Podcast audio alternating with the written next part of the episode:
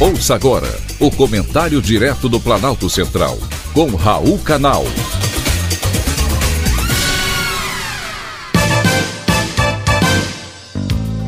Queridos ouvintes e atentos escutantes, assunto de hoje: salário mínimo. O que você faria com 18 reais a mais na sua conta bancária? Com certeza ainda está pensando? Pois é, precisa fazer muita conta, não é? Esse é justamente o aumento que Lula vai dar ao salário mínimo a partir de 1 de maio, Dia do Trabalhador, em cima daquilo que foi proposto pelo presidente Bolsonaro no orçamento da União.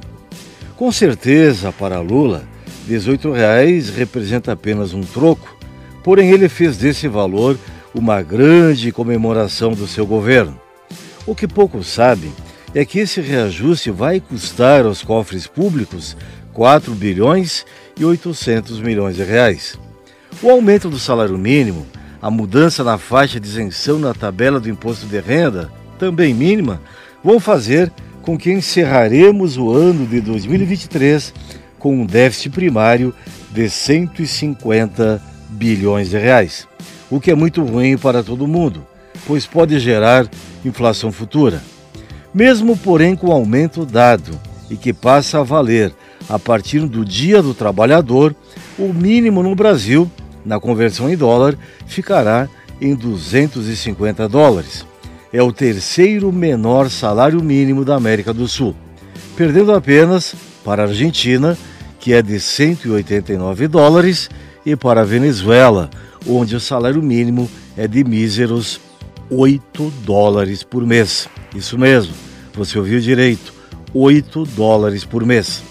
Aliás, países dos quais o presidente Lula gosta de se espelhar e costuma elogiar muito. Nem é bom comparar o salário mínimo brasileiro com o de outros países, mas, para efeitos de informação, em Portugal, nosso país irmão, o salário mínimo pago pelos lusitanos é de 945 dólares, o que daria 4.885 reais. Na França, o salário mínimo é de 1.821 dólares e em Luxemburgo, 2.545 dólares. Nos Estados Unidos, o valor está em 7 dólares e 25 centes por hora, ou seja, 1.160 dólares por mês. É o mesmo piso exatamente há 14 anos. Os governos de cada país definem esses valores levando em consideração o custo de vida e gastos com moradia, alimentação, transporte, saúde, lazer e vestuário. Se o presidente Lula fosse levar todos esses itens em conta, o salário mínimo brasileiro deveria ser, de acordo com cálculos do Diese, de R$ 6.298,91.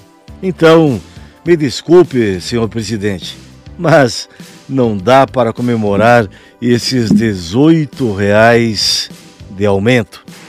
Foi um privilégio, mais uma vez, ter conversado com você.